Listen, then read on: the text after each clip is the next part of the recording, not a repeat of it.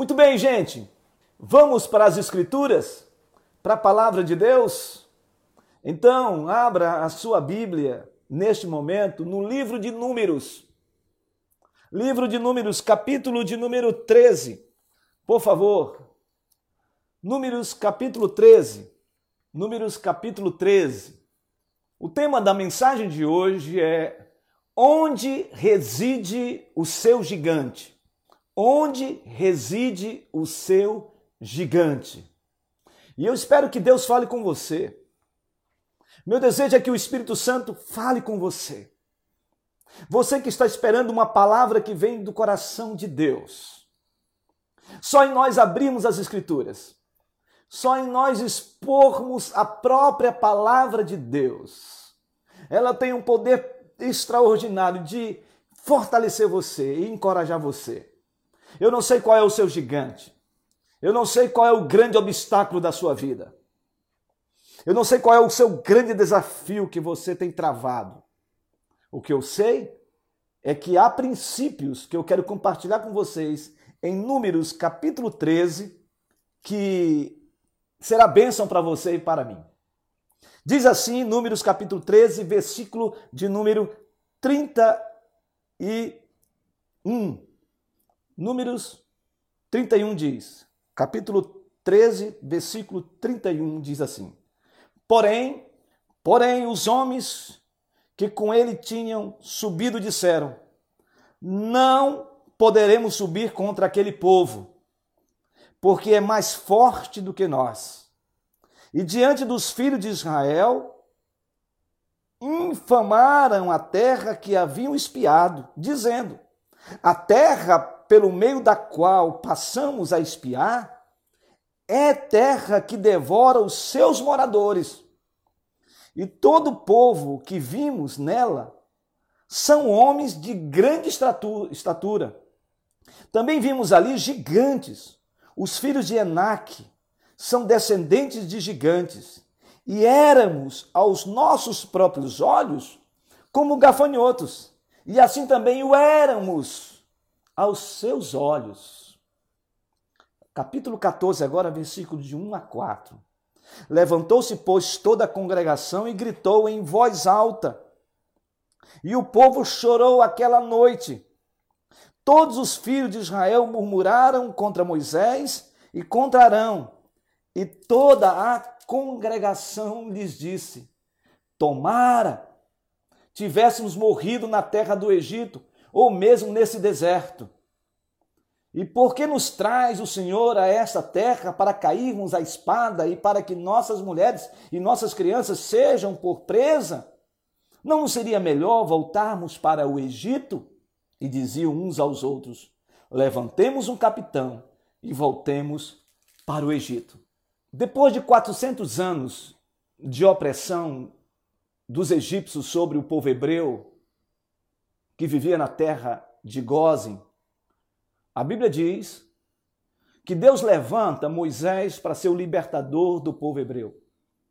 E isso acontece. O Senhor usa Moisés para libertar o povo hebreu. Esse povo sai do Egito, esse povo atravessa o Mar Vermelho com um propósito. O propósito foi cumprir a promessa de Deus para o povo hebreu de uma terra prometida. E esse povo anda no deserto. Depois de atravessar o Mar Vermelho de pé enxuto, esse povo recebe alimento diário onde codornizes caem do céu para alimentar o povo. Esse povo bebe água, não só de fontes, mas até mesmo de pedra, fonte, ou seja, pedras que foram abertas de maneira miraculosa de Deus, permitindo que o povo bebesse água. Esse povo então chega numa região chamada Deserto de Parã. E Deus fala com Moisés, dizendo: vai pela região de Cádiz, sobe a Horebe e contempla a terra que eu estou te dando por herança. Constitui doze jovens príncipes representando as doze tribos de Israel. ou melhor, homens preciosos, para que espiem a terra. E diz a Bíblia que estes doze jovens, eles atravessam o rio Jordão e entram na terra de Canaã. Durante 40 dias, eles espiam a terra. Eles viajaram 800 quilômetros e trouxeram dessa terra cacho de uva que dois homens tinham que carregar, romãs, figos, e levam a presença de Moisés e do povo. E eles então dão um relatório, um relatório sobre a terra que gera um sentimento de, de expectação. Eles dizem que a terra era boa, fértil, de fato, terra que manava leite e mel. Mas tem um problema. E aí o versículo 28 fala sobre o problema do capítulo 13. Eles dizem: Mas o povo, porém, que habita nessa terra é poderoso. E as cidades muito grandes e fortificadas. Também vimos ali os filhos de Enaque. Então eles disseram: a terra é boa, a terra é agradável, é terra mesmo que mana leite e mel, mas existe um problema gravíssimo lá. O povo que habita naquela terra é um povo extremamente poderoso, com cidades fortificadas e são intransponíveis. Deuteronômio chega a dizer que quando os hebreus ouvem este relatório, o coração deles se derrete. E mais ainda, o que é assustador, é que eles dizem que quem reside naquelas terras são os filhos de Enaque. E aí o versículo 33 relata quem são essas pessoas. São gigantes, homens grandes. Deuteronômio diz que eles eram grandes e as cidades muito mais ainda maiores. Mais do que isso, o sentimento deles era de que quando eles olhavam para esses gigantes, se sentiam como gafanhotos. E assim, na interpretação deles, esses gigantes, quando os viam também, os viam como gafanhotos. E diz a Bíblia, por causa disso, o povo começa a gritar, a chorar, chega a ponto de confrontar Moisés e Arão, dizendo: Por que, que vocês nos trouxeram para este lugar? Antes tivéssemos morrido no Egito, ou então nesse deserto aqui de Parã. Agora é hora da gente levantar um outro líder e voltar para o Egito, para a escravidão, para o espólio, para o subjugo, para o tacão egípcio. Sabe, irmãos, eu não sei qual é o grande desafio da sua vida nesse tempo. E talvez você se depare com gigantes na sua frente. Talvez os filhos de Enaque, os Naquins, seja uma espécie de paradigma, modelo do seu grande desafio. Eu não sei qual é o gigante que você tem enfrentado. Talvez o seu gigante seja na sua casa, talvez o seu gigante seja um problema familiar, talvez o seu gigante seja um problema de relacionamento conjugal, talvez o seu gigante seja um problema com seu filho, talvez o seu gigante seja um problema financeiro, econômico, talvez o seu gigante seja você mesmo dentro de você sofrendo as mais, os maiores dramas e os medos, as lutas mais internas da sua alma. Eu não sei qual é o seu gigante. Eu não sei se você carrega esse espectro ao longo da sua vida e que você olha para isso tudo e diz: Eu não vou, não vou prevalecer. E você sabe que Deus lançou uma palavra para você, uma promessa para você, algo transformador na sua vida, algo que Ele tem como propósito para sua vida através da sua palavra e você recebe, mas quando você olha para a realidade que você está e você vê os gigantes, você quer refugar e você quer retroceder. Mas esse texto aqui me mostram duas lições que eu quero compartilhar com você hoje, aqui nesta nesta nesta noite. A primeira é a visão diferente de dois dos dez espias. Se você quer enfrentar gigantes, você precisa ter uma visão diferente, muitas vezes, da maioria das pessoas diante dos obstáculos. E aí o que me chama a atenção é como Josué e Caleb se posicionam diante desses gigantes, dessas, dessas cidades fortificadas que apavoravam e estavam apavorando os próprios hebreus. Diz a Bíblia, diz a palavra do Senhor, no versículo 7 do capítulo 14. E falaram a toda a congregação dos filhos de Israel, dizendo: Quem disse? Josué e Caleb, eles disseram o seguinte: A terra pelo meio da qual passamos a espiar é terra muitíssima boa. Se o Senhor se agradar de nós, então nos fará entrar nessa terra e nola dará terra que mana leite e mel. Mas ainda, se você observar o versículo 30 do capítulo 13, você vai encontrar essa expressão. Então Caleb fez calar o povo, os espias que estavam dizendo, estavam com medo, porque as cidades eram fortificadas e havia gigantes na, naquela terra. Disse Caleb perante Moisés: Eia! Subamos e possuamos a terra, porque certamente prevaleceremos contra ela. A visão dos dez espias era que a terra era boa, mas tinha gigantes, tinha obstáculos, era uma cidade fortíssima e eles não tinham condições de prevalecer e conquistar aquelas, aquelas cidades.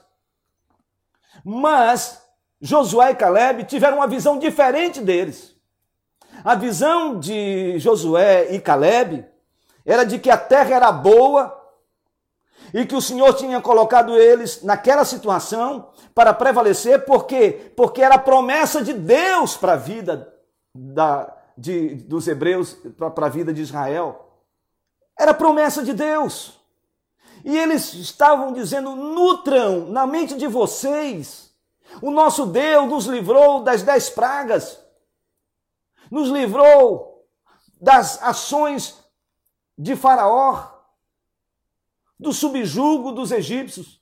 Lembre-se que nós atravessamos o Mar Vermelho de pé enxuto. Lembre-se que o Senhor nos deu de comer todos os dias no deserto.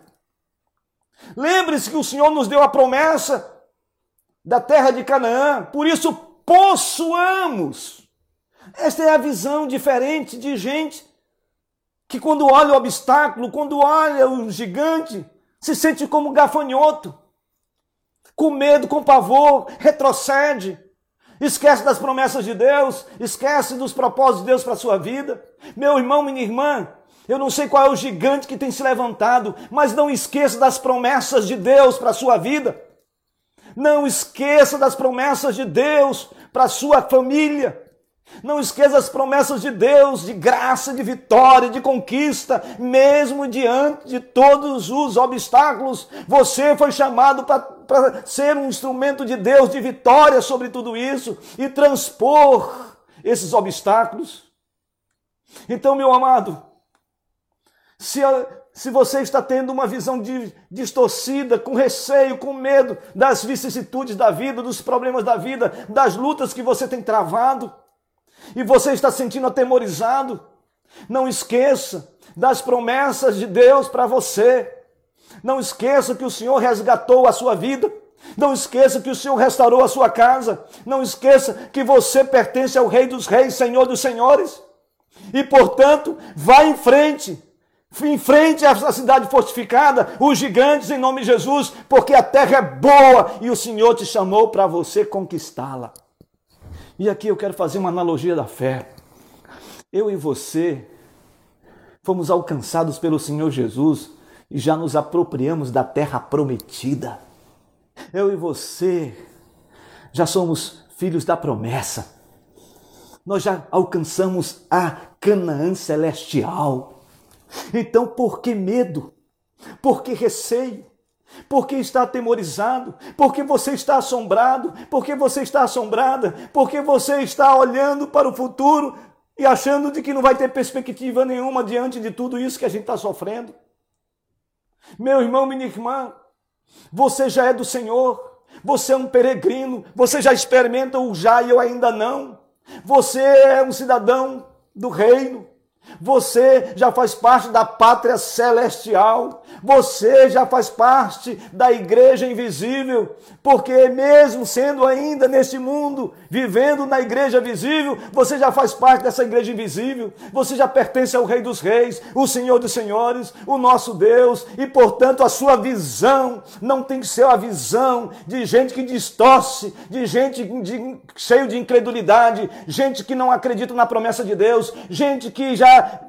desistiu da caminhada. Não, nós não somos, como diz a palavra, daqueles que retrocedem. Nós vamos avançar, nós vamos enfrentar as trincheiras, nós vamos continuar caminhando, nós vamos continuar peregrinando, porque nós estamos caminhando para a pátria celestial. E um dia nós estaremos face a face com o Senhor. E até lá, meu irmão, minha irmã, o Senhor tem promessa segredada ao seu coração. Portanto, em nome de Jesus, a sua visão tem que ser uma visão de águia, uma visão de Deus para a sua vida a ponto de você declarar que você de fato é do Senhor e todo gigante vai cair por terra em nome de Jesus.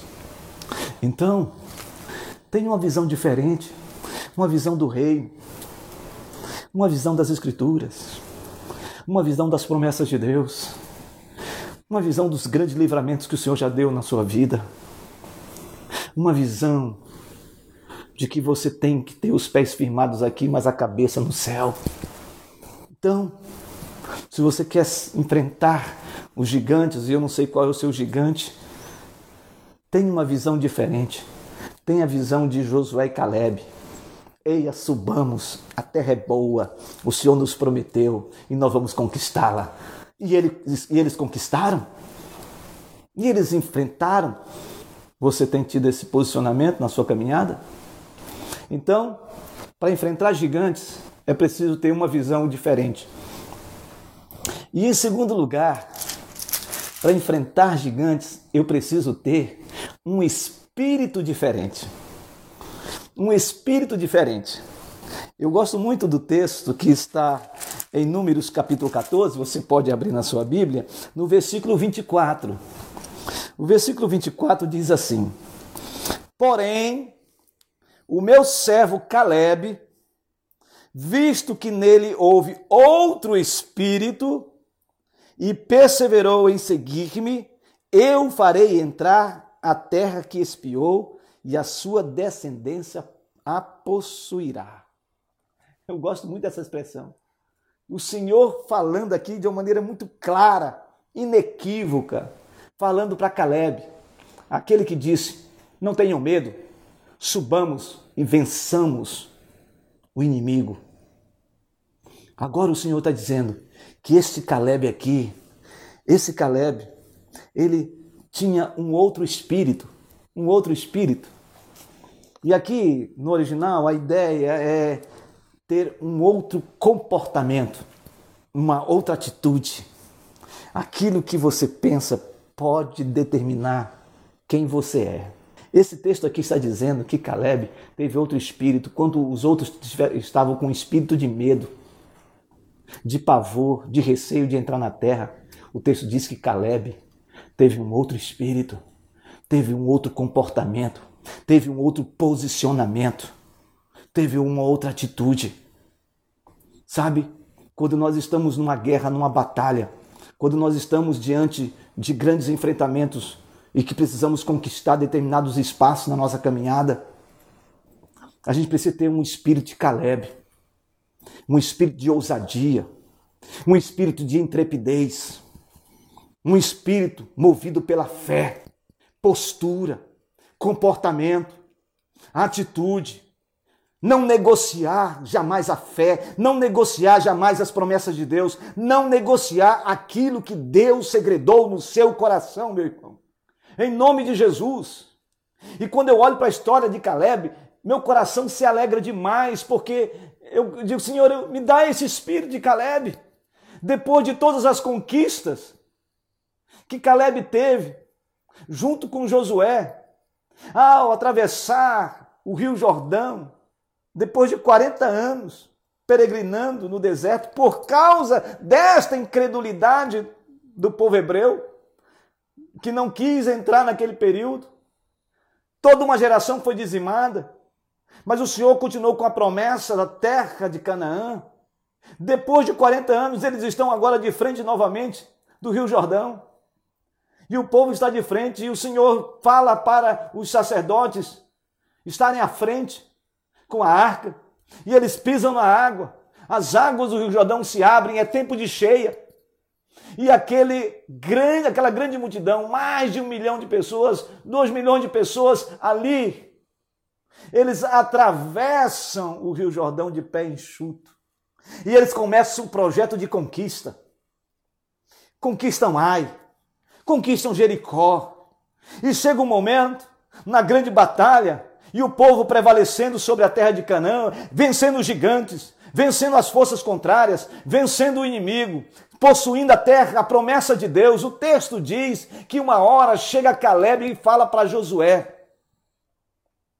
Isso está registrado em Josué capítulo 14. O texto diz que Caleb tinha 85 anos já. E fala para Josué: Eu lutei contigo, nós temos conquistado essas terras, mas o Senhor me deu por herança Hebron, uma terra que antes desse nome era conhecido como Kiriat Arba. E Kiriat Arba era uma terra de um líder chamado Arba. Era uma terra de gigantes. E diz a Bíblia que o Senhor dá a Caleb Kiriat Arba, e este homem com 85 anos sobe para guerrear, e a Bíblia diz que ele conquista Kiriat Arba, que ele conquista e ali se torna a terra de Hebron. Meu irmão, minha irmã, ouse sonhar o sonho de Deus.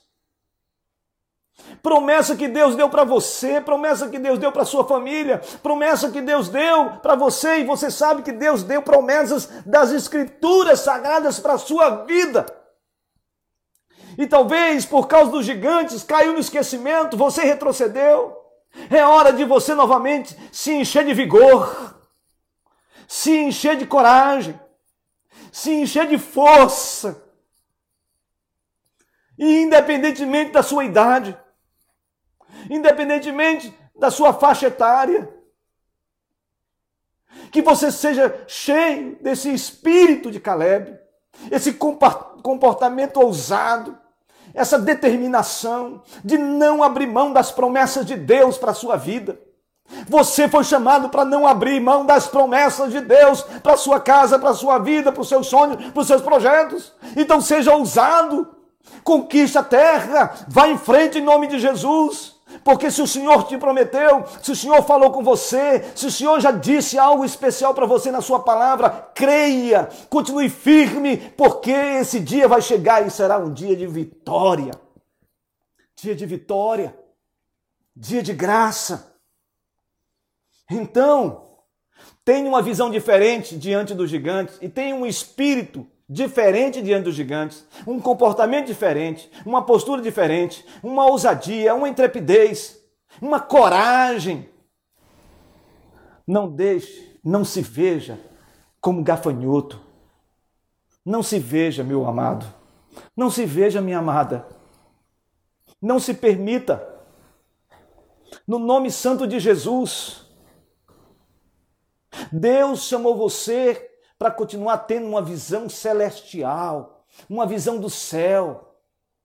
O Senhor imputou em você o Espírito Santo. O Senhor já te encheu de coragem. Então não tenha receio, não tenha medo. Não se sinta atemorizado por pessoas que muitas vezes querem destruir você. Não se sinta atemorizado por pessoas que falam mal de você. Não se sinta demonizado por pessoas que se levantam contra você, impedindo que você prevaleça nos propósitos de Deus para a sua vida e para a sua caminhada. Ao contrário, continue avançando. Não fique olhando para o lado direito nem para o lado esquerdo. Não olhe para trás.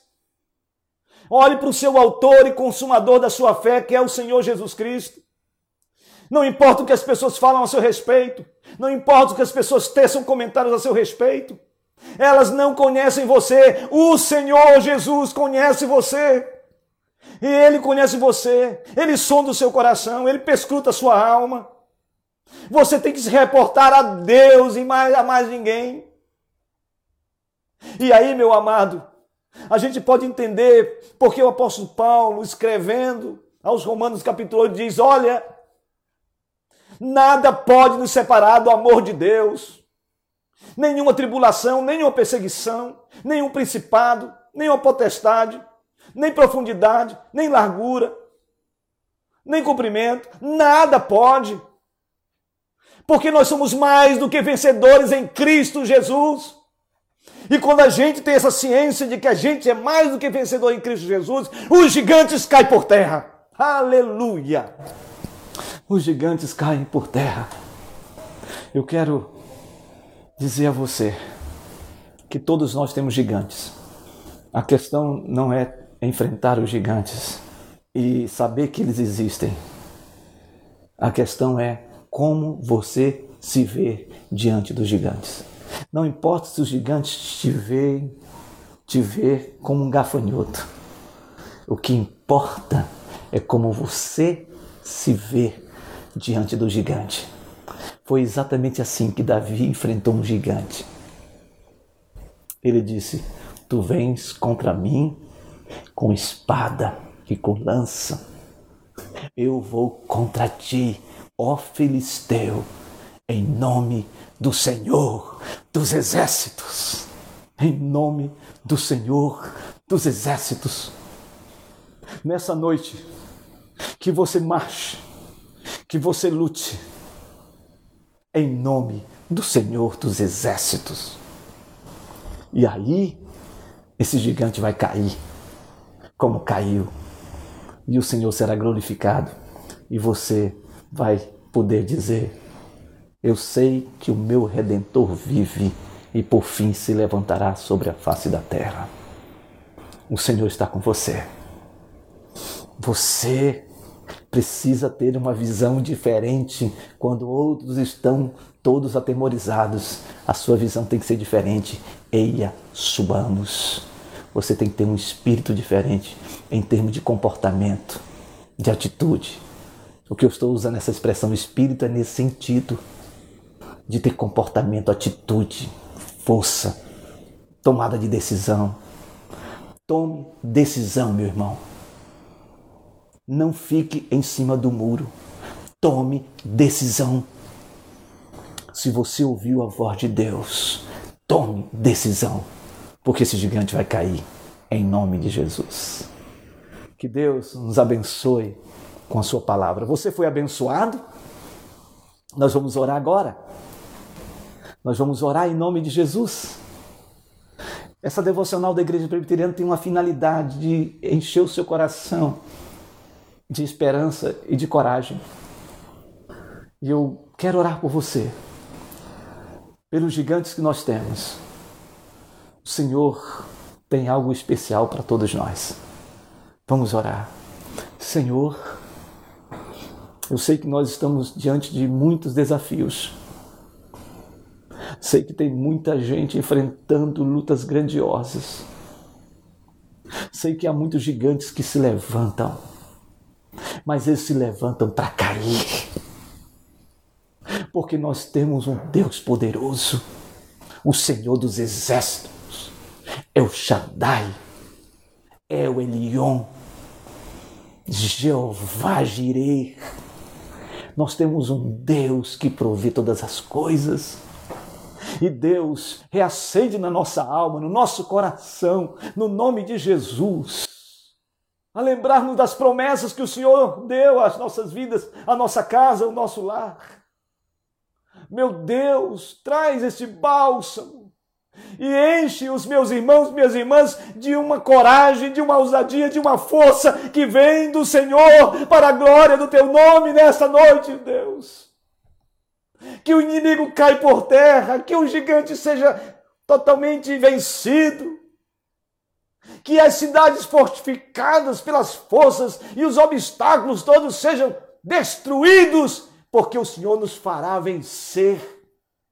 Na verdade, o Senhor já nos fez vitorioso, porque nós já somos do Senhor e nós já participamos da Canaã celestial. Mas Deus, se algum gigante tem se levantado na nossa caminhada, se algum gigante tem se levantado contra a nossa vida, nesta noite, Senhor, eu te peço, no nome santo de Jesus, Senhor Deus, reacende Ó oh Deus, uma visão linda do Senhor diante dessa situação difícil que esse meu irmão, minha irmã está tá enfrentando. Senhor, enche ele de posição, de atitude, de um comportamento de vencedor para a glória do teu nome e que todo fracasso caia por terra todo tipo de artimanha do inferno seja dissipado agora, nesse momento, e que haja um sopro, um sopro de Deus no coração de cada um que está nesse momento assistindo, seja em casa, seja no trabalho, seja no, no hospital, seja em qualquer lugar. Ó oh Deus, que o Senhor derrame sua unção, seu poder, sua graça sobre cada um em nome de Jesus. Em nome de Jesus. Em nome de Jesus, Senhor. Toca agora na nossa vida. Toca, Senhor, em cada vida agora, nesse momento. Cada um dos meus amados que estão conectados. Toca, Senhor. Toca agora. Toca com poder. Toca com teu espírito. No nome santo de Jesus, Pai. No nome santo de Jesus, Senhor. Ó oh, Deus, visita o teu povo. Ó oh, Deus, visita o teu povo. Senhor Deus, transborda, enxuga nossa lágrima, enxuga nossa vida. Senhor Deus, nos dá, ó oh Deus, a certeza plena de que nós iremos vencer essa batalha, porque o Senhor já venceu por nós. O Senhor, nosso general.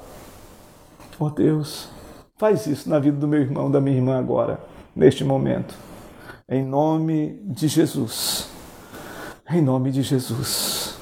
Amém e que a graça do Senhor Jesus Cristo, o amor de Deus o Pai e as eternas e eternas consolações do Santo Espírito de Deus pouse sobre vocês, hoje e para todo sempre.